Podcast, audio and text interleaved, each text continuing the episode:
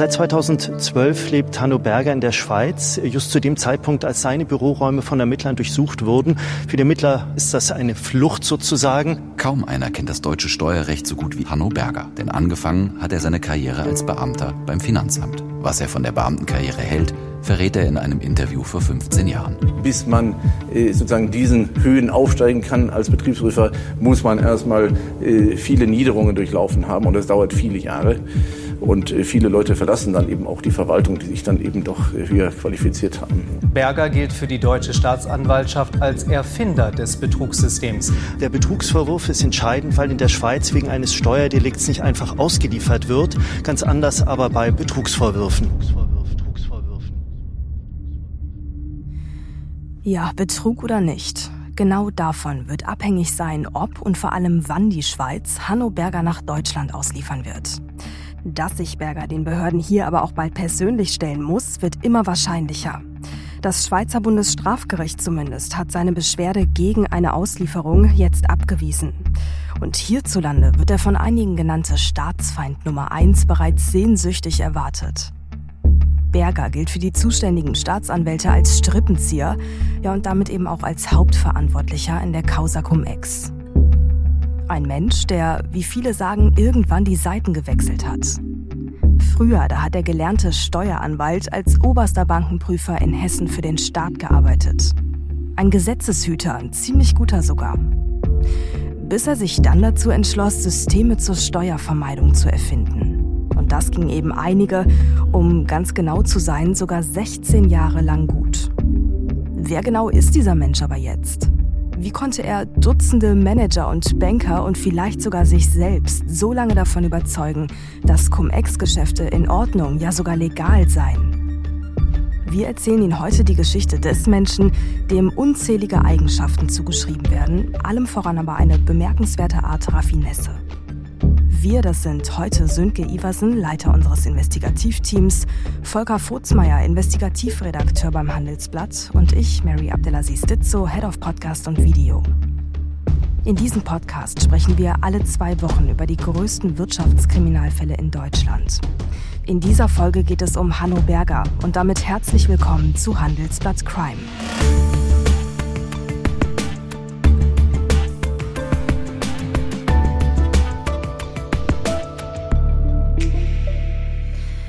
Sönke, jetzt ähm, haben wir in der letzten Folge von Crime ja auch schon kurz über Hanno Berger gesprochen. Das wollen wir heute vertiefen. Deswegen ist jetzt auch noch unser Kollege Volker Futzmeier, Investigativredakteur beim Handelsblatt mit dabei. Schön, dass ihr beide da seid. Ja, herzlich willkommen. Hallo. Hi. Ähm, ja, ihr beiden, ihr habt euch jahrelang äh, mit Cum-Ex jetzt beschäftigt und in euren Recherchen, da ging es ja auch wirklich ganz viel um Hanno Berger, ne? um den Cum-Ex-Strippenzieher, wie ihr ihn nennt. Hat immer eine große Rolle gespielt. In der ersten Folge, Sönke, hat es doch schon erzählt, dass ähm, ja, Berger mal auf der, ich sag mal, anderen Seite des Systems stand. Das konnten wir auch im Intro schon ein bisschen hören. Vom Staatsbeamten zum Cum-Ex-Erfinder. Wie genau und was ist da passiert? Ja, wie du richtig sagst, Berger war mal Finanzbeamter, sogar der höchste Finanzbeamte in, in Hessen, also der höchste Bankenprüfer und das in der Finanzmetropole natürlich eine ganz äh, extrovertierte Position. Und in dieser Funktion hat er halt den Banken, den großen Geldhäusern immer mehr Steuern abge abgeknüpft, ähm, als die zahlen wollten. Das ist das, ist das Übliche, dass äh, die, die Banken möchten nicht zahlen, das Finanzamt möchte es haben, dann kommt es da zu Verhandlungen, dann wird über, über Paragraphen und, und äh, Ausnahmen gestritten. Und Berger hat, hat irgendwann gemerkt, wie gut er wirklich ist und, mhm. und wie groß der Unterschied finanziell auch zu, den, zu denen ist, mit denen er da streitet. Ne? Die Banken haben halt ihre tollsten äh, Steueranwälte äh, ins Finanzamt geschickt, die fuhren dann mit den Edelkarossen vor. Er hat sie über den Tisch gezogen, wenn man so äh, sagen möchte und äh, hat also mehr kassiert äh, für den Staat, als, als sie ausgeben wollten.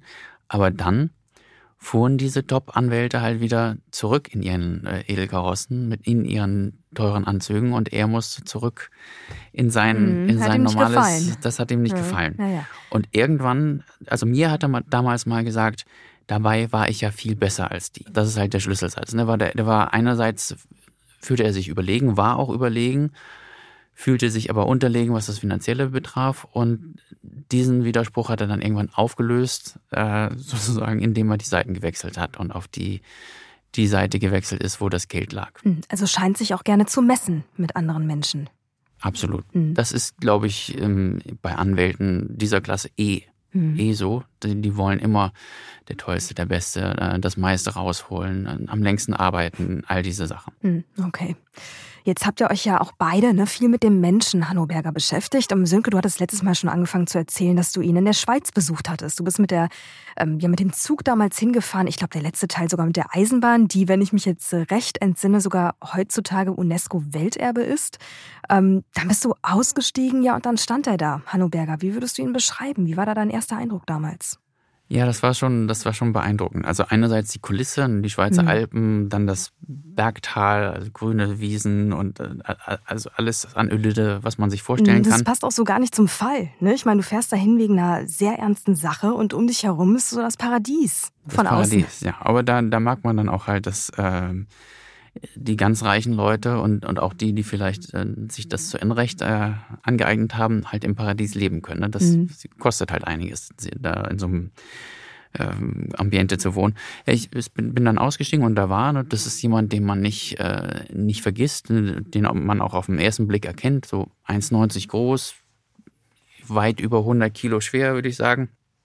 Bart, dem, dem sieht man wirklich an, dass er das Leben genießt, ne? dass er mit, mit sich selbst auch sehr zufrieden ist.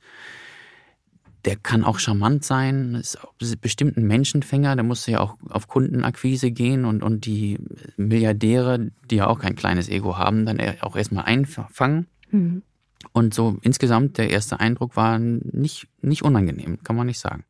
Was würdest du sagen, Volker? Wie, wie ist dein erster Eindruck gewesen, vielleicht auch als du angefangen hast, über ihn zu recherchieren?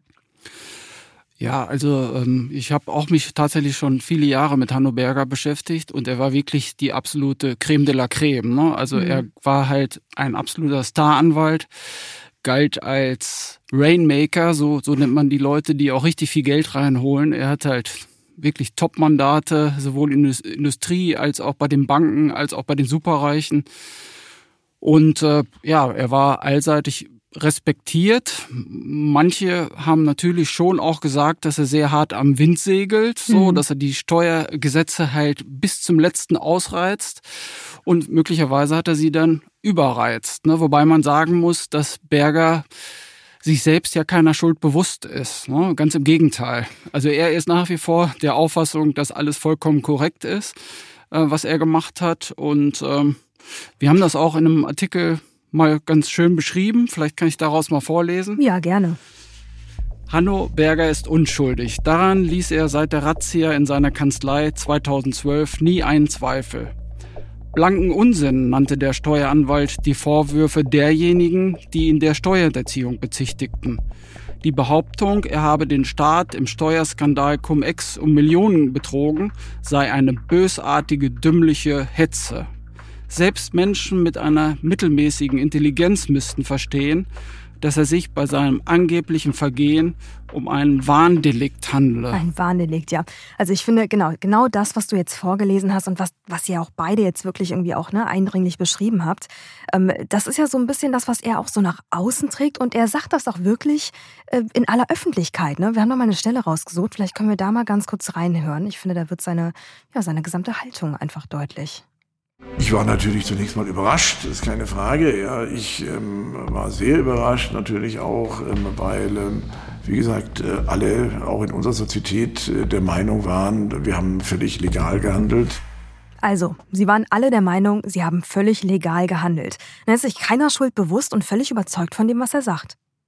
Genau, das, das ist Berger, so wie er, wie er leibt und lebt. Mhm. Das, was er sagt, ist immer richtig. Das, was er tut, ist immer richtig. Alle anderen sind entweder dumm oder, oder bösartig. Berger, der versteckt sich ja jetzt schon seit ähm, neun Jahren äh, in der Schweiz und er beschrieb seine Flucht sozusagen als Notwehr gegen einen Staat, der sich nicht an seine eigenen Gesetze hält das ist halt merkwürdig. Dann mhm. bei, beim Berger muss man sich halt immer wieder dran erinnern, er war ja mal auf der Seite des Staates. Äh, er war Staatsdiener. Und das ist auch interessant, weil er hat ja in dem Moment, wo er die Seiten gewechselt hat, irgendwie auch es geschafft, den Spieß für sich so ein bisschen umzudrehen in dem Moment, ne? Absolut. Das ist wie, wie soll man es vielleicht, wenn Lewandowski von Dortmund nach äh, Bayern wechselt, zu Bayern wechselt und dann halt da die Tore schießt. Mhm. Ne? Genau, mit der, mit demselben, sozusagen mit derselben Selbstverständlichkeit ne? ähm, ging Berger halt der, der anderen Seite äh, mhm. äh, nach. Und ähm, ja, sein Credo ist dann, Steuern sind, oder war dann, Steuern sind Kosten und Kosten muss man minimieren. Und das hat er getan. Und ihm vorzuwerfen, dass er das tut äh, oder tat, äh, sei halt ähm, verrückt praktisch. Das sei verrückt, ja. Und wenn ich mir jetzt mal alles so anschaue, was wir recherchiert haben, was ihr in den Artikeln zusammengeschrieben habt, dann sind da auch jede Menge Infos dabei, ähm, die ja eindeutig beschreiben, was Berger so erfolgreich gemacht hat. Und ich glaube, darüber müssen wir sprechen. Das müssen wir einmal hier alle ähm, allen irgendwie erklären, die gerade zuhören. Was hat ihn so erfolgreich gemacht? Ja, also man muss schon auch sagen, dass er ziemlich genial ist auf seine Art und Weise. Ne? Also es bestreitet niemand, äh, dass er halt ein, ein Top-Jurist ist. Ne? Es gibt wohl wenige, die vom Steuerrecht so viel Ahnung haben wie Hanno Berger. Das Wissen hat er sich erworben in seiner Zeit als äh, höchster Bankenprüfer Hessens. Und dann, wie Sönke schon beschrieben hat, hat er ja die Seiten gewechselt. Ne? Und er ist natürlich jetzt nicht zur Steuerkanzlei an der Ecke gegangen, sondern er ist direkt zu den besten Steuerkanzleien und Anwaltskanzleien gegangen, die es überhaupt gibt in Deutschland und auch international. Ne? Mhm. Er hat damals bei, bei der Vorgängerkanzlei von Clifford Chance angefangen, Pünder Vollhart Weber, sehr namhaftes Haus in äh, Frankfurt. Ähm, dann hat er gewechselt, ist zu einer US-Kanzlei gegangen, Sherman und Sterling, auch absolute Top-Adresse. Dann hat er wieder gewechselt zu Dew und LeBeuf, auch wieder absolute Top-Adresse. Und womöglich ist es ihm immer gelungen, auch sein eigenes Einkommen wieder zu steigern. Ne? Gerade die US-Kanzleien sind bekannt dafür, dass äh, die erfolgreichsten Anwälte auch ja, die, das meiste Geld kassieren. Mhm. So, ne? Da gilt dieses Prinzip Eat what you kill. Also derjenige, der die meisten Mandate ranschleppt, der kriegt auch das meiste Geld. Ne? Und das hat ihn immer gereizt und deswegen ist er auch von einer Kanzlei zur anderen weitergegangen, bis er sich dann 2010 schließlich selbstständig gemacht hat mit einem Kompagnon und äh, ja, das äh, hat dann auch noch einige Jahre gut funktioniert, bis es dann halt mit Cum-Ex tatsächlich problematisch wurde und die Staatsanwaltschaften und die Steuerbehörden das Spiel nicht mehr mitgespielt haben. Mhm. Okay, dann lasst uns an der Stelle mal ganz kurz ein Zwischenfazit ziehen. Wir haben also einen Hanno Berger, der erst auf der einen Seite stand, dann auf der anderen, dem ja jede Menge Raffinesse unterstellt wird, der sehr intelligent auch auf der anderen Seite ist und sich gedacht hat, hey, ich durchlaufe hier mehrere Stationen, die mir auch immer mehr Wissen bringen und dann irgendwann zu dem Entschluss kam, okay, also Cum-Ex, das Modell an für sich gab es ja schon, aber da kann ich noch jede Menge draus machen, oder Sönke? Genau so. Also mhm. er hat, Berger, Berger war so schlau, dass er nicht nur seine eigenen äh, Ideen umgesetzt hat, sondern auch immer geguckt hat, was machen denn die anderen. Mhm. Und bei den Banken hat er halt gesehen, dass diese, da gibt es was, das nennt man Dividendenstripping. Das ist normalerweise, macht man das für ausländische Kunden. Also ausländische große Aktionäre haben Aktien, darauf bekommen sie Dividenden, darauf müssen sie Steuern zahlen, bekommen aber keine Steuererstattung, so wie die Deutschen. Und deshalb gab es da ein Spiel, dass die äh, Aktionäre, die kurz vor dem Dividendenstichtag verkaufen an Deutsche, die bekamen die Steuererstattung und dann ging es wieder zurück. Und da hat Berger gesehen, oh, da kann man mehr draus machen. Und da Volker weiß da auch noch mehr, mhm. noch mehr zu. Ja, also ähm, die Banken haben auch schon mehr draus gemacht. Also dieses Cum-Ex heißt im Grunde, äh, du, du bekommst mehr Steuern zurück, als du eingezahlt hast. Ne? Also es sind halt relativ raffiniert gestaltete Aktienkreisgeschäfte. Da spielt ein Leerverkäufer eine relativ wichtige Rolle, weil es gibt halt den Aktieneigentümer, der kriegt die Dividende, der kriegt die Kapitalertragssteuer, der kann sich die Kapitalertragssteuer anrechnen lassen. Ne? Das mhm. ist die Regel. Wenn aber jemand Aktien leer verkauft, dann kann der Käufer eben auch nochmal eine Kapitalertragssteuer geltend machen beim Finanzamt. Ne? Und diesen Hebel haben Banken auch schon genutzt. Mhm. Und ähm, das gab es auch schon, bevor Hanno Berger eingestiegen ist. Es gab eine Schlüsselszene 2005, so wird das beschrieben von, von Insidern. Mhm. Ähm, und zwar gab es da ein Gutachten der Kanzlei Freshfields. Ähm, und die haben für McRory entsprechende Cum-Ex-Geschäfte begutachtet und dieses Gutachten ist Hanno Berger in die Hände gefallen und er hat sich das Gutachten angeguckt und hat gesagt, wow, das kann doch gar nicht sein. Also was mhm. geht denn hier ab so? Ne? Und dann ist er eben auf den Trichter gekommen, das ist ja ein geniales Modell. Ne? Das, das machen wir jetzt, das verfeinern wir. Und dann ist er in dieses Geschäftsmodell eingestiegen und dann hat er es halt weiterentwickelt für private Investoren, institutionelle Investoren, aber auch hochvermögende Anleger, wie zum Beispiel der Berliner Immobilienunternehmer Raphael Roth. Das war ein Kunde von Hanno Berger. Und der hat dann angefangen, die, in diese Cum-Ex-Produkte zu investieren, mhm. die Hanno Berger strukturiert hat und für die er entsprechende Gutachten geschrieben hat. Okay. So fing das im Grunde an bei Hanno Berger. Und dann kann man ja eigentlich auch mal hier an der Stelle festhalten, dass das der Moment war. Er hat dieses Gutachten quasi schwarz auf weiß vor sich liegen gehabt, hat gesehen, hey, da ist jede Menge Potenzial und in dem Moment hat sich ja auch der Wertkompass dann so ein bisschen verändert, ne? Er ist halt dem Geld gefolgt. Mhm. und der Maxime, Kosten muss man drücken, Steuern sind Kosten, muss man drücken. Natürlich denkt man, würde man denken, die natürliche Grenze ist null. Aber dieses Gutachten hat ihm gezeigt, das lässt sich auch unter null drücken. Man kann mehr Steuern zurückbekommen, als man zahlt. Und da hat er nicht gesagt, das ist ja albern. Ne? So wie, wie heute äh, gibt es genügend Experten, die sagen, das muss doch jedem klar sein. Und, und das ist sozusagen Milchmädchenrechnung. Man kann das, also im Wesen einer Steuer, so wird das dann erklärt von Finanzrichtern mhm. heutzutage und Staatsanwälten und Justizministern. Es liegt im Wesen einer Steuer, dass man sich nicht mehr erstatten lassen kann, als man zahlt. Berger hat sich halt immer darauf berufen, das steht aber nicht schwarz auf weiß im ja, Gesetz. genau. Na, und das ist halt der Punkt. Der sagt halt immer, wenn etwas nicht schwarz und weiß auf weiß im Gesetz steht, dann gilt es auch nicht. Okay.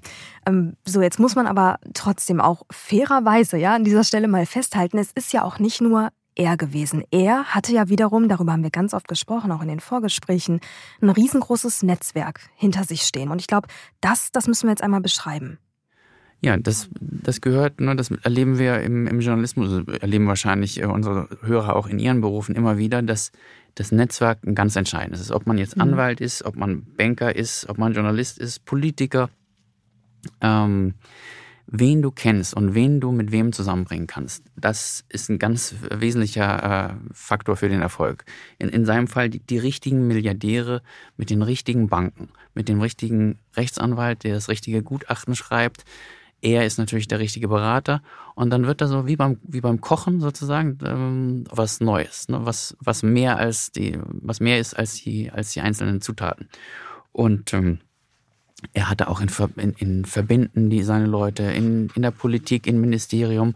Er war, also Berger muss man wirklich zugute halten, er war immer am Trend und teils war er auch der Trend. Ja, ja, genau. Teils war er der Trend. Also daran erinnere ich mich. Dass, äh, darüber haben wir auch schon das ein oder andere Mal gesprochen. Und ich glaube, das ist auch also psychisch nicht zu unterschätzen, ne? dass wenn du diesen Einfluss und diese Ausstrahlung auch hast, selber Trendsetter zu sein, dass du dann natürlich auch eine ganz andere Info ja, Einfluss auf die Dinge hast.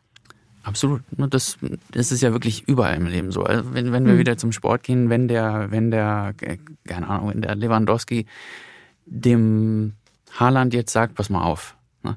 wenn du wirklich erfolgreich mhm. sein, äh, erfolgreich sein, dann komm doch zu uns. Das, das ist natürlich ein ganz anderes Wort, als wenn es irgendein Berater sagt. Und der, der Berger war halt wirklich, wirklich angesehen. Und wenn, wenn der dem, dem Raphael Roth sagt, verlassen Sie sich drauf, das, das wird was, und dazu noch so eine Freshfields äh, Weltkanzlei äh, dabei an, an der Seite hat, dann flutscht es halt. Und ja. es hat ja wahnsinnig geflutscht. Die haben ja wir haben das heute noch nicht genannt, aber der, der Schaden der Steuerzahler und auf der anderen Seite halt der Gewinn der Cum-Ex-Investoren liegt bei 12 Milliarden Euro. Das ist ja ein Wahnsinnssumme. Ja, und teils ja sogar, also zumindest die Schätzungen gehen ja teilweise sogar noch darüber hinaus. Das ist ja irgendwie eine Zahl, das haben wir auch in der ersten Folge kurz schon mal angeteasert. Für alle, die die erste Folge noch nicht gehört haben, vielleicht in zwei Sätzen nochmal. Da stehen diese beiden Zahlen im Raum. 12 Milliarden und ich glaube 30 Milliarden. Ja auch wieder, das liegt auch wieder in der Natur von Herrn Berger, dass er natürlich nicht, also der lacht über die Zahl 12 Milliarden. Ne? Cum-Ex war ihm nicht genug. Es gibt halt artverwandte Geschichten, äh, Geschäfte, nimmt man Cum-Cum und dann gibt es noch Sachen mit Phantomaktien. Alles ist dadurch getrieben, irgendwie an mehr Steuern zu kommen. Also kurz gesagt, in, den, in die Staatskasse zu greifen. Ja, und man muss dazu sagen, dass diese Geschäfte wirtschaftlich überhaupt gar keinen Sinn gemacht haben. Es ging immer nur um den Handel, riesige Aktienpakete rund um den Dividendenstichtag. Also die Aktien sind dann wieder zurück zu den eigentlichen Eigentümer. Ähm, die Ermittler sprechen auch von Aktienkreisgeschäften. Und äh, ja, die, die Kursrisiken, die es eigentlich gibt beim Aktienhandel, die sind immer abgesichert worden.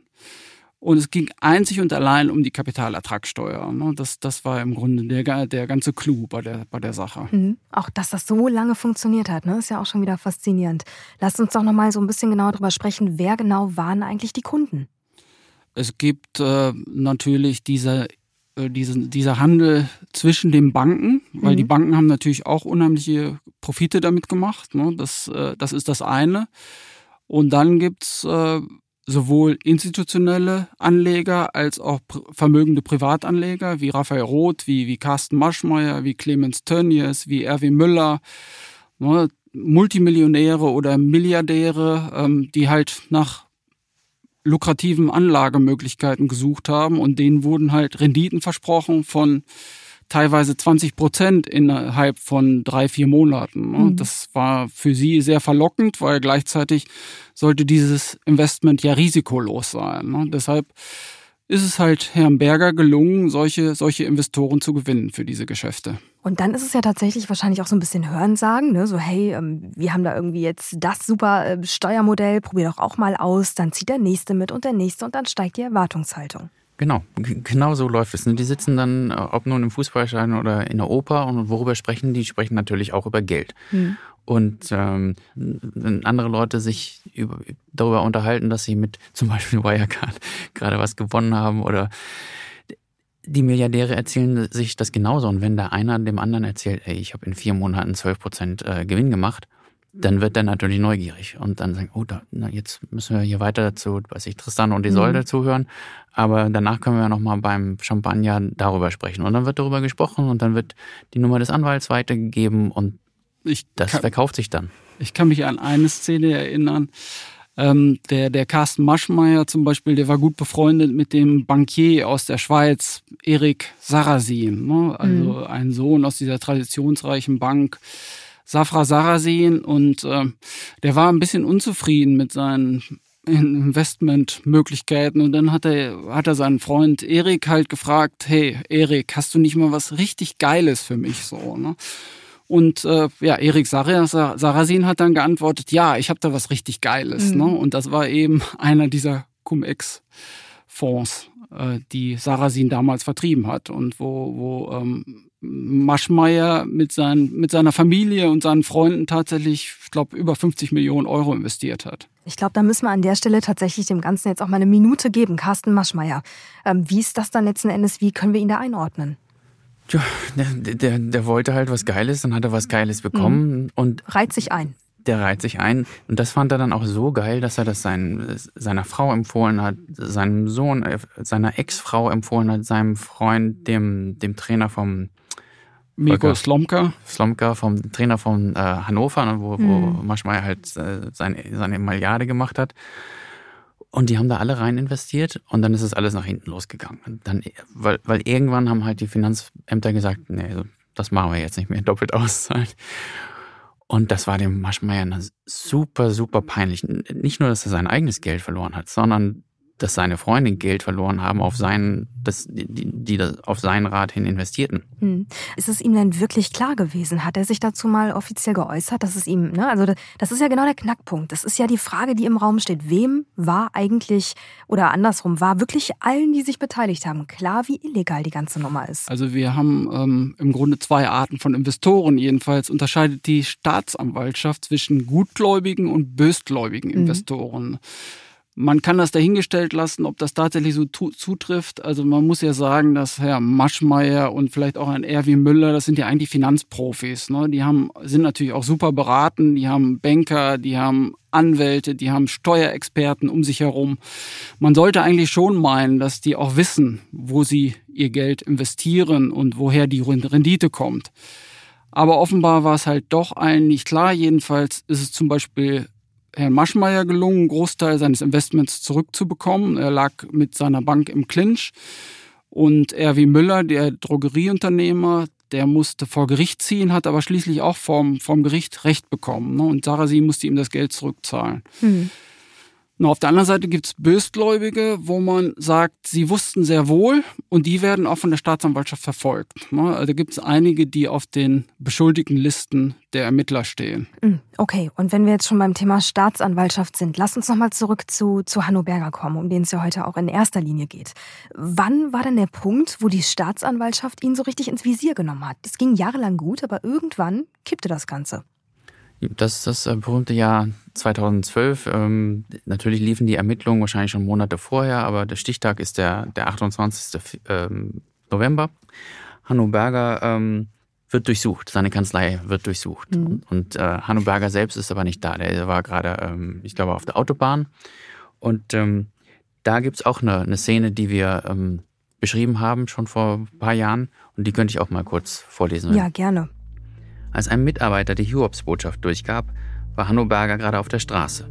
Es war Mittwoch, der 28. November 2012. Staatsanwälte und Steuerfahnder drangen in Bergers Büroräume im 32. Stock des Frankfurter Skyper Hochhauses ein. Razzia. Die Beamten kramten auf Schreibtischen, durchsuchten Aktenschränke, kopierten Festplatten. Was sollen wir jetzt tun, Herr Berger? fragte der Mitarbeiter. Doch der Chef kümmerte sich erstmal um sich selbst. Berger, passionierter Porsche-Fahrer, änderte die Route. Als er später nochmal mit Frankfurt telefonierte, war er schon in der Schweiz. Berger kehrte an diesem Tag nicht mehr zurück in seine Kanzlei und auch an keinem anderen Tag, der folgte. Als seine Kollegen merkten, dass er die Krise vom sicheren Schweizer Boden aus verfolgen wollte, während die Kanzlei zusammenbrach, konnten sie seinen Entschluss kaum fassen. Wir waren schockiert, sagte der ehemalige Mitarbeiter. Wir fühlten uns alleingelassen. Mhm. Also, wenn ich es jetzt nicht besser wüsste, ne, hätte es mir auch sagen können, das ist tatsächlich so, ja, es hat schon fast was von Netflix. Ähm, mal kurz, ganz kurz äh, Side Story. Wie war, ich meine, wenn du das jetzt so vorliest, ne? Ganz viele Artikel aus dieser ganzen Serie habt ihr geschrieben. Wie ist das denn jetzt für dich, wenn du das hier so liest? Ich meine, da steckt so verdammt viel Arbeit drin.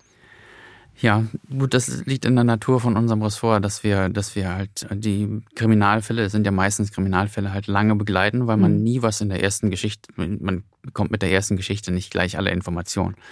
Ähm, mal muss man drei kleine schreiben und dann die erste größere und dann geht's so weiter ja, wie fühlen wir uns? Wir begleiten das halt ähm, ähnlich wie in der Netflix-Serie. Wir, wir, kennen die Charaktere, wir kennen ja, die, halt live dabei die Zusammenhänge mhm. und schalten uns dann immer wieder ein, um das, um das Drehbuch sozusagen. Ja, gut, wir schreiben nicht, das, wir schreiben halt auf, was passiert. Ne? Und wir bemühen uns aber auch schon, das so halt so aufzuschreiben, dass es möglichst spannend ist für die Leser. Manchmal fängt sowas ja auch sehr klein an, aber wenn man an einem Thema dranbleibt, ähm, dann baut man sich selbst auch ein Netzwerk auf. Und wenn die Leute wissen, da gibt's jemanden, der kümmert sich um dieses Thema, dann, ähm, ja, dann fliegen einem auch Informationen zu, so mit mhm. der Zeit. Ne? Und dann wird sowas immer größer. Und mittlerweile gibt's ja so viele Ermittlungen, so viele Gerichtsverfahren. Also das, das ist riesig geworden. Ne? Aus diesem kleinen, sag ich mal, ähm, Ermittlungsverfahren, was in München begonnen hat bei, mit der Durchsuchung bei Berger und bei der Bank, Hypo Vereinsbank, ist mittlerweile halt was Riesiges geworden. Ne? Also wenn ich das nochmal kurz rekapitulieren darf, allein in Köln gibt's über 100 Ermittlungskomplexe. Also die Staatsanwaltschaft mhm. Köln hat allein 100 Ermittlungskomplexe mit über 1300 Beschuldigten. Dann gibt's noch die Generalstaatsanwaltschaft Frankfurt, die hat auch rund ein Dutzend Ermittlungskomplexe. München ist noch am Ermitteln, Stuttgart. Also das ist wahrscheinlich das größte Steuerstrafverfahren, was wir je gesehen haben in, in Deutschland. Ja, es ist einfach, also es ist ganz schwer, das in Worte zu fassen, was das für eine Riesendimension ist. Und um nochmal aufzusetzen, ne, auf dem, was du gerade vorgelesen hast. Wir haben ja auch wirklich, also ich habe hier unfassbar, es gibt unfassbar viele Recherchen, unfassbar viele Artikel, ein ganzes Buch, wenn man es mal irgendwie zusammentragen würde, das alleine ihr in diesen ganzen letzten Jahren ähm, verfasst habt, diese ganzen ähm, Informationen quasi in Form zu bringen. Und um nochmal einen draufzusetzen, Volker, du hast, wir haben im Vorfeld über eine Mail gesprochen, über einen Mailverkehr, der auch ziemlich dramatisch klingt. Und ich würde sagen, um das mal so ein bisschen zu veranschaulichen, da hören wir jetzt mal kurz rein. Ja, das, was wir da gefunden haben, ist wirklich ziemlich unglaublich, weil das ist ein Erpressungsfall gewesen, ähm, wo Herr Berger auch wieder im Mittelpunkt stand. Und äh, ja, da weiß man ehrlich gesagt nicht, ob man lachen oder weinen soll. Ich fordere Sie hiermit letztmalig auf, für die Vermittlungsprovisionen, die sich aus den Investitionen ergeben, eine finale Einmalzahlung in Höhe von 1,5 Millionen Euro bis zum 22. April 2011 zu überweisen. Ja, also diese Mail stammt von zwei Geschäftsleuten, angeblich seriöse Geschäftsleute. Mhm äh, die sich als Jürgen Schmidt ausgegeben haben. Ne? Also Jürgen Schmidt war halt äh, das Pseudonym dieser, dieser beiden äh, Leute, die halt richtig viel Geld erpressen wollten von, von Berger und auch von den Banken oder von den Fonds, die dahinter standen. Ne? Die haben dann erst 1,5 Millionen Euro verlangt. Und äh, ja, Berger wusste, dass das ein Riesenproblem ist, weil der Erpresser oder die Erpresser, es waren ja zwei, haben damit gedroht, die Namen der Investoren öffentlich zu machen mhm. und die Informationen an die deutschen Behörden weiterzugeben. Ja. Und das wäre natürlich äh, fatal gewesen. Zu dem Zeitpunkt erst recht. Ne? Später ist es eh alles ans Tageslicht gekommen, aber damals hat Berger natürlich alles versucht, um zu verhindern, dass das geschieht. Und genau, damit kommen wir eigentlich auch schon zu seiner Reaktion. Ne? Auch da gibt es ja tatsächlich ähm, ja, einen ganz, ganz offensichtlichen Einblick in seine Gedankenwelt.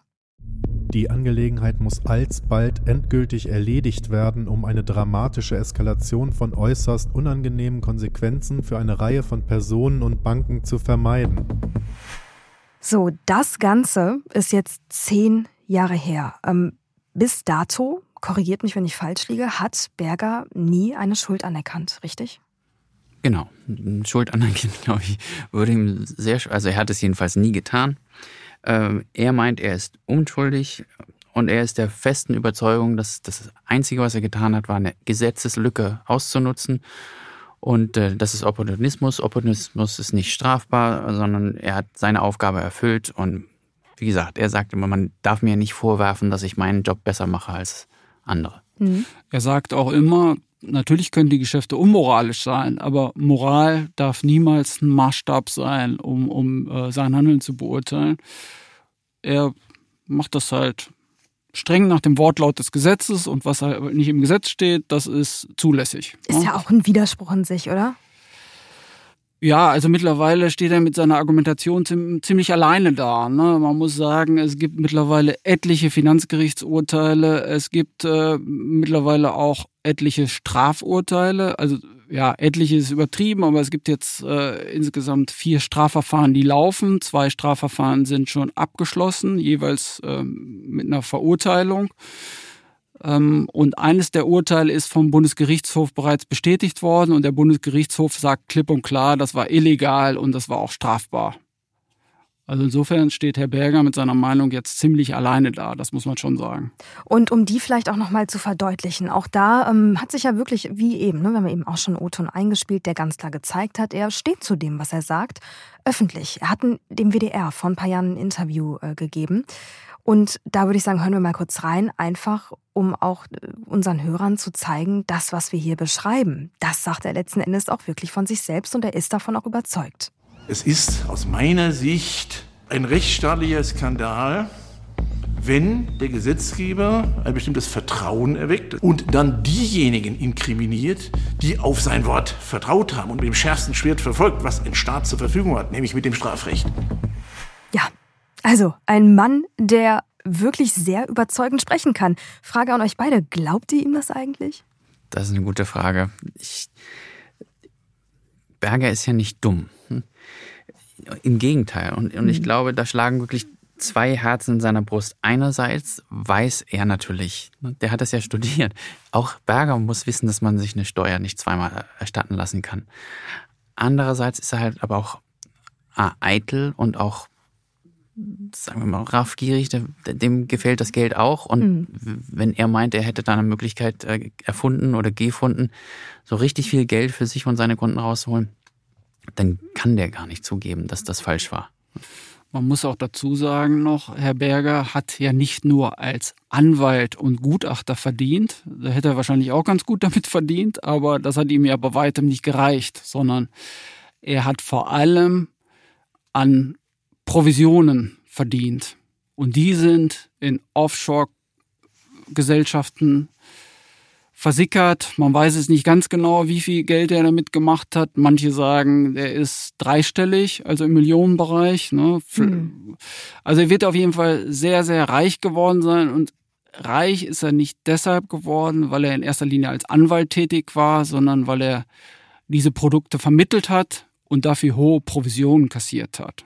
Das ist auch dokumentiert. Das, das haben die Ermittler herausgefunden. Da können sie genau nachvollziehen, welche Gelder da auch von ihm abgezweigt worden sind. Ja, wenn ich jetzt äh, auch nochmal drüber nachdenke, dann muss ich mich wahrscheinlich korrigieren. Ich dachte ja anfangs, vielleicht sei sich Berger doch ganz sicher, dass er nur und ausschließlich legal gehandelt hat. Aber wenn ich jetzt drüber nachdenke, es gab halt 2014, also zwei Jahre nach seiner Flucht, nochmal eine ganz große Razzia. Mhm. Und da ist auch überliefert, wie Berger da reagiert hat. Und äh, vielleicht hören wir uns das einfach mal an. Irgendwas finden die da schon. Irgendwelche Verbindungen, Absprachen oder irgendwas. Was richtig scheiße ist, die haben so viel da an möglichen Informationen, die sie rausfischen, aber auch mit uns, mit mir persönlich, keine Verbindung. Aber auf der anderen Seite, es ist schon blöd, dieser Vertrag da. Da hatte ich nicht dran gedacht. Ich habe ihm nur gesagt, wenn es unterschrieben ist, mach's weg.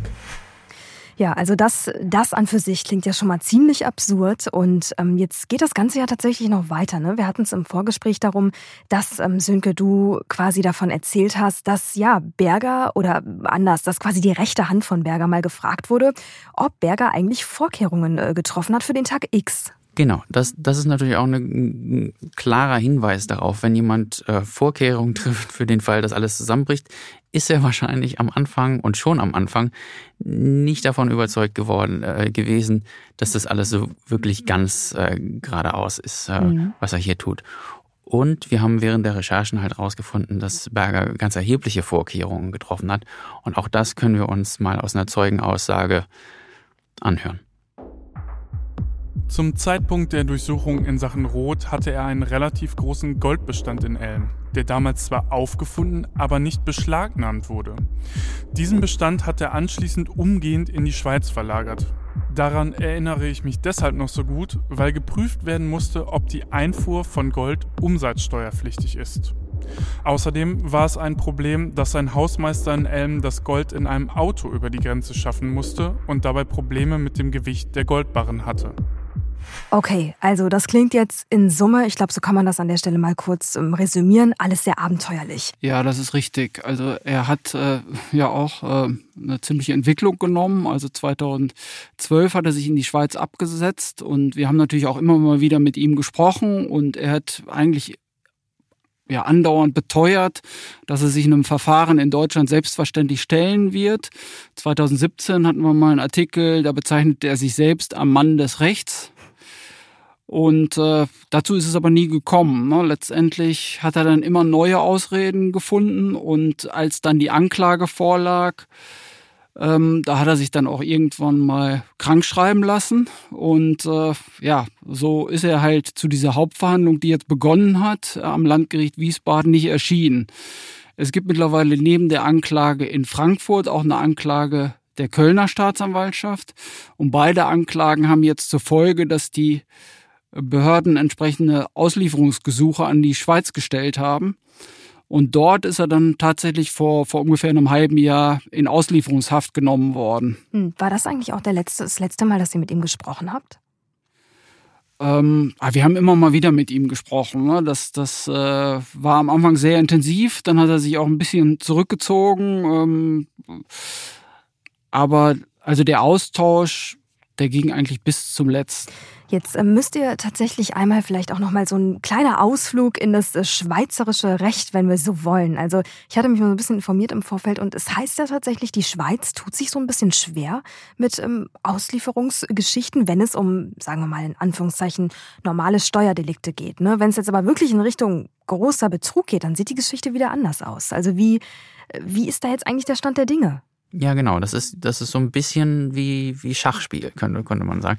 Der Berger hat vermutlich die deutsche Staatsanwaltschaft ja ähm, wieder unterschätzt. Er ist ja in die Schweiz geflohen, um, um dort sicher zu sein. Und äh, tatsächlich wäre es auch so gewesen, wenn der einzige Vorwurf der Deutschen die Steuerhinterziehung gewesen wäre, hätte die Schweiz ihn nicht ausgeliefert. Das, das ist einfach so. Die Deutschen haben ihm aber nicht nur Steuerhinterziehung vorgeworfen, sondern auch den Betrug am Kunden. Und da wiederum versteht die Schweiz überhaupt gar keinen Spaß. Ne? Den, den Kunden zu betrügen, das geht nicht. Und ähm, wenn da in Deutschland äh, gegen Herrn Berger deswegen ermittelt wird, ihm wird ja vorgeworfen, die Kunden sozusagen hintergangen zu haben, mehr daran an ihnen zu verdienen, verdient zu haben, als er es ihnen gesagt hat, vielleicht auch ihnen die Geschäfte nicht richtig erklärt zu haben, all dies wäre Kundenbetrug. Und da sagen die Schweizer, dann muss er auch vor Gericht. Hm, okay, vielleicht kommen wir an der Stelle auch noch mal ganz kurz auf diese fachärztliche Beurteilung zurück, die es gab. Auch da habt ihr ja tatsächlich wieder was ähm, für uns rausgesucht und mitgebracht. Sönke, du hast da einen sehr interessanten Vergleich gezogen zu Pipi Langstrumpf. Ja, also es ist so, der Berger hat sich wirklich verbogen in den letzten, also was seine Verteidigung. Ne? Erst mhm. sagte, natürlich komme ich, ne? ich bin, ich bin ein Mann des Rechts, wie er uns 2017 gesagt hat. Und wenn die Anklage da ist, dann, dann komme ich. Und dann war die Anklage fertig und dann sagte er, ja, Anklage ist ja gar nicht nötig, das ist ja alles nicht stichhaltig. Ne? Warum sollen wir eine Verhandlung führen, wenn äh, die gar nicht völlig unbegründet ist? Und dann natürlich haben wir ihn gefragt, was machen Sie denn, Herr Berger, wenn sie doch begründet, wenn sie mhm. doch zugelassen wird, die Anklage. Ja, dann komme ich natürlich, sagt er. So, und dann wurde sie zugelassen und dann wurde er krank. Und ähm, ja, dann hat es uns auch nicht wirklich gewundert, dass Berger einen Arzt in Zuorz, also in seinem Bergdorf, gefunden hat, der ihm attestiert hat, dass er natürlich absolut verhandlungsunfähig ist. Und die haben wir mal im Wortlaut mitgemacht. Ja, und da hören wir jetzt auf jeden Fall mal rein. Aufgrund meiner fachärztlichen Beurteilung steht fest, dass der Patient für absehbare Zeit, vermutlich auch dauerhaft, weder haft-, reise- noch verhandlungsfähig ist. Eine längere Inhaftierung des Patienten wird höchstwahrscheinlich zu dauerhaften und irreversiblen Gesundheitsschäden führen. Diese Feststellung erfolgt unabhängig davon, dass sich der Patient zurzeit nicht in stationäre medizinische Behandlung begeben muss. So, und also ich würde sagen, Volker, ich weiß nicht, du, du guckst, du schaust schon skeptisch. Das ist ja zumindest mal fragwürdig, oder? Ja, definitiv. Ne? Also kann mag sein, dass es ihm gesundheitlich nicht gut geht, ne? weil natürlich so ein äh, Ermittlungsverfahren, was über viele Jahre jetzt andauert, einen schon auch belasten wird. Ne? Also da, er ist auch nicht mehr der Jüngste. Mhm. Äh, er ist, glaube ich, jetzt 70 und äh, er ist auch von der Konstitution eher so, dass man sagt, hm, ja, also eher äh, etwas korpulent, ne? also da mag auch Bluthochdruck eine Rolle spielen und so weiter. Ne? Ähm, ja, also insofern will ich ihm gerne zugestehen, dass er jetzt nicht gesundheitlich top, top ist. Ne? Aber ähm, ob das dann glaubwürdig ist, da, da kann man auch mal ein Fragezeichen dran machen. Ähm, er hat natürlich auch versucht, aus der Auslieferungshaft entlassen zu werden, hat dann aber ein Angebot gemacht, wo die Schweizer Justiz auch direkt abgewunken hat. Ne? Er wollte eine Kaution von 100.000 Franken hinterlegt, hinterlegen. Das sind aber natürlich Peanuts gemessen an dem, was ihm da vorgeworfen wird, äh, welchen Schaden er verursacht haben soll. Ja, und ich finde auch, dass, also tatsächlich sind das ja auch alles mehr oder weniger ja, man kann es ja schon fast sagen, ist eine Art von Fluchtversuch. Ne? Also sowohl das, die ärztliche Bescheinigung als auch der Versuch, äh, ne, mit den 100.000 Franken sich sozusagen frei zu kaufen, wenn man so will. Ist jetzt also die Frage, wie will Berger sich gegen all das verteidigen, was ihm da vorgeworfen wird, wenn er nicht drumherum kommt? Und es scheint ja so zu sein. Ja, also das ist äh, natürlich eine unglaublich schwierige Ausgangsposition für ihn, weil die Vorwürfe halt so massiv sind und äh, ja, er wird nicht umhin kommen, hier sich dem deutschen Gericht stellen zu müssen. Und ja, also bei den Volumina, um die es da geht, ne, das sind halt hunderte von Millionen Euro, äh, wo er da eine Schlüsselfigur gewesen ist, mutmaßlich. Und der Bundesgerichtshof sagt, äh, ab der Steuerhinterziehung von, von einer Million Euro ähm, sind äh, Haftstrafen die Regel. Ne? Und mhm. äh, dann kann man sich ausmalen, ungefähr, was, was Herrn Berger für, für ein Strafmaß droht. Ja, vielleicht könnt ihr es nochmal benennen. Was ist da so möglich in der Theorie? Zehn Jahre. Mhm.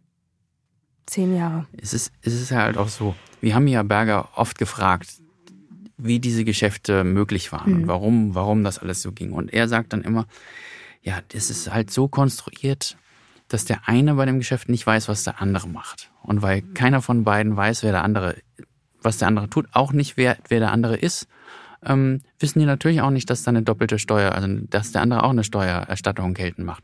Und deshalb hat keiner von den beiden illegal gehandelt. Aber gleichzeitig hört man dann von den Kunden von Berger, wie genau er das erklärt hat und wie er hat ja die Geschäfte strukturiert, so nennt man das im, im Steueranwaltsdeutsch.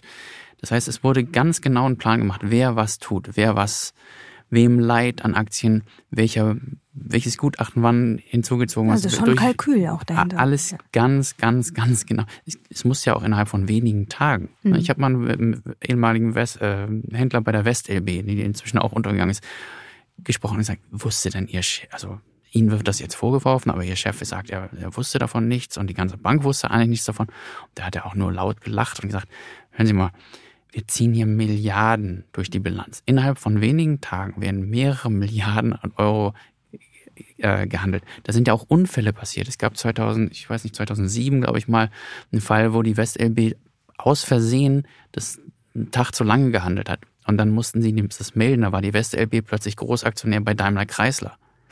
Wahnsinn. Ja, Wahnsinn. Das musste der Sprecher dann ja, erklären und konnte das aber nicht erklären und äh, sagte, naja, warten Sie mal zwei Tage ab, dann ist das, dann ist es erklärt. Tatsächlich zwei Tage später hatten sie die Aktien wieder verkauft.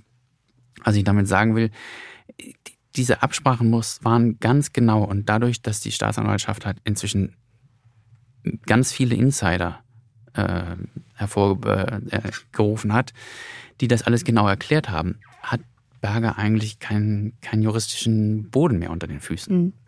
Ein äh, hochrangiger Manager der Hypo-Vereinsbank hat mal gesagt zu den Cum-Ex-Geschäften, es gab eine gewisse Geilheit bezüglich der Erträge, ja, als, er, als er das beschrieben hat, was da passiert ist. Also die HVB hatte, hatte halt ein Desk in London, da saßen halt diese Händler, die diese Trades gemacht haben und da wusste natürlich jeder, was da passiert. Jeder wusste, dass es einzig und allein um die deutsche Kapitalertragssteuer geht. Das ist ja unglaublich. Das finde ich schon, ich schon auf eine perfide Art bemerkenswert. Also, dass das dann auch wirklich so lange funktioniert. Ne? So viele wissen davon, aber keiner sagt was. Alle halten irgendwie still und zusammen. Ja, so ticken Investmentbanker. Ja, also zum Teil. Wir wollen jetzt auch nicht hier pauschalisieren, aber es gibt offensichtlich Investmentbanker, die so ticken oder getickt haben. Äh, und es gibt eben Staatsanwälte, die dem Ganzen auf die Schliche gekommen sind. Deswegen vielleicht auch nochmal die Frage ganz kurz, wer sind jetzt eigentlich so die Gegenspieler und ja, worauf muss sich Berger letzten Endes einstellen? Ja, seine, seine größte Gegenspieler ist, äh, Spielerin, Widersacherin ist zweifellos äh, Anne Borhilker, mhm. die hatten wir ja auch schon genannt, die Kölner Staatsanwältin, die ja viele Jahre ganz allein fast ermittelt hat. Ne? Zu der es auch noch eine ganze Folge geben wird. Das, das lohnt sich auch. Ne? Die hat, ähm, wie gesagt, hat sich äh, da, da, als Einzelkämpferin vorgearbeitet, mhm. von, von Spur zu Spur, von Bank zu Bank. Ähm, heute hat sie eine Hundertschaft von Anwälten, Steuerfahndern, Polizisten zur Verfügung. Äh, die erste Anklage kommt aber nicht von ihr, sondern von der Generalstaatsanwaltschaft Frankfurt, ähm, die sich auch durch die Verzögerungstaktik, ich meine, 2012, heute haben wir 2021, bald 22, ne, das ist eine lange Zeit, aber da sind auch die Frankfurter Anwälte dran geblieben. Kunden, die von ihm geschädigt worden sind, die, muss man allerdings auch sagen, die vorher mit ihm viel Geld verdient haben, aber das zählt nicht. Ne? Wenn, das, wenn die Geschäfte 1, 2, 3 gut gehen und 4 schief läuft, sagen die nicht, äh, lass mal alle fünf gerade sein, mhm. sondern die wollen das Geld dann zurückhaben und wenn es nicht zurückkommt, werden sie sehr böse. Also er hat Kunden gegen sich, ehemalige Mitarbeiter, sehr enge Mitarbeiter, die, die ausgepackt haben und die er heute auch als, naja, wahlweise als Verräter und Idioten äh, bezeichnet. das ist schon eine Phalanx. Er, er wird auch von Banken verklagt, zum Beispiel die HVB hat ihn verklagt. Ähm, das ist mittlerweile verglichen worden und ähm, er hat auch eine Klage ähm, von der Warburg Bank am das, Hals mhm. sozusagen. Das ist die Hamburger Privatbank, die auch äh, viele Jahre mitgemischt hat bei Cum-Ex genau. und äh, ja, die stand auch im Mittelpunkt schon dieses ersten Strafverfahrens, äh, wo zwei britische Aktienhändler angeklagt waren. Die sind auch verurteilt worden, sind aber relativ glimpflich davongekommen, muss man das dazu sagen. Ne? Die waren eine Art Kronzeugen. Die haben im Grunde viel ausgesagt über dieses ganze System, wie das funktioniert hat. Und deshalb haben, haben sie letztendlich Bewährungsstrafen mhm. bekommen. Ne? Aber es gab noch einen zweiten Strafprozess, da ähm, saß ein ehemaliger Generalbevollmächtigter der Warburg Bank auf der Anklagebank und der hat fünfeinhalb Jahre bekommen. Also das war sozusagen das erste Urteil mit einer langjährigen Haftstrafe. Mhm. Vielleicht sprechen wir jetzt noch mal eine Minute kurz darüber, wer sind eigentlich die Menschen, die ihn so verteidigt haben? Ja, es gibt natürlich Strafverteidiger, die Strafverteidiger, und das muss ja in einem Rechtsstaat auch sein, die verteidigen alles. Und äh, ja, insofern hat er natürlich auch Anwälte und Verteidiger um sich herum, aber es ist ihm offenbar nicht ganz leicht gefallen, weil es gibt ein paar Top-Verteidiger und die stehen nicht an seiner Seite. Ne? Also er hatte mal jemanden aus, äh, aus Köln, ein, ein renommierter Verteidiger, der ähm, hat das Mandat aber abgegeben. Dann hat er ähm, das äh, weitergegeben an einen anderen renommierten Verteidiger, der das Mandat inzwischen auch abgegeben. Mhm.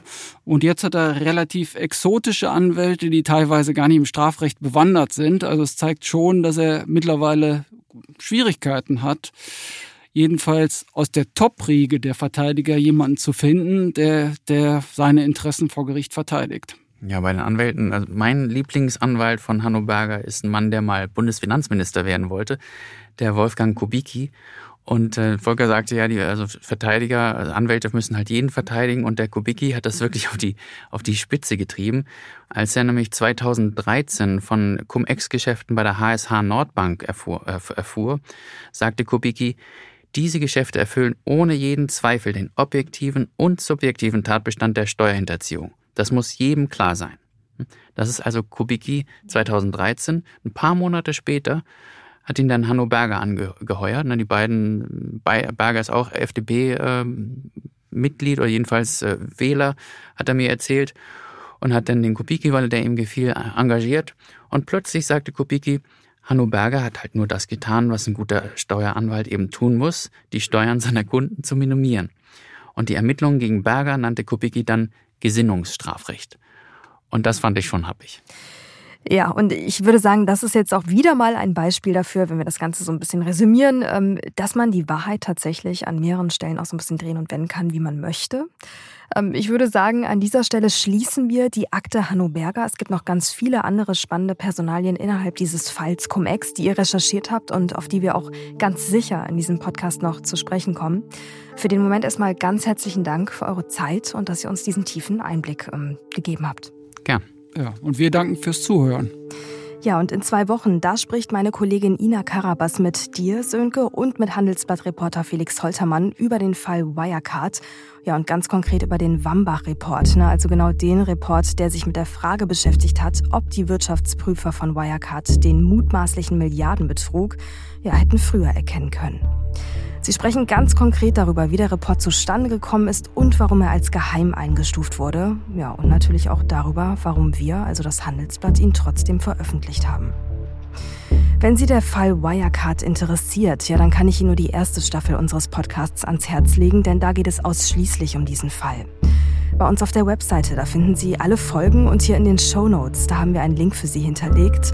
handelsblatt.com slash mehrjournalismus. Mit dem haben Sie die Möglichkeit, unser Premium-Angebot und damit eben auch diese exklusive Crime-Staffel zu testen.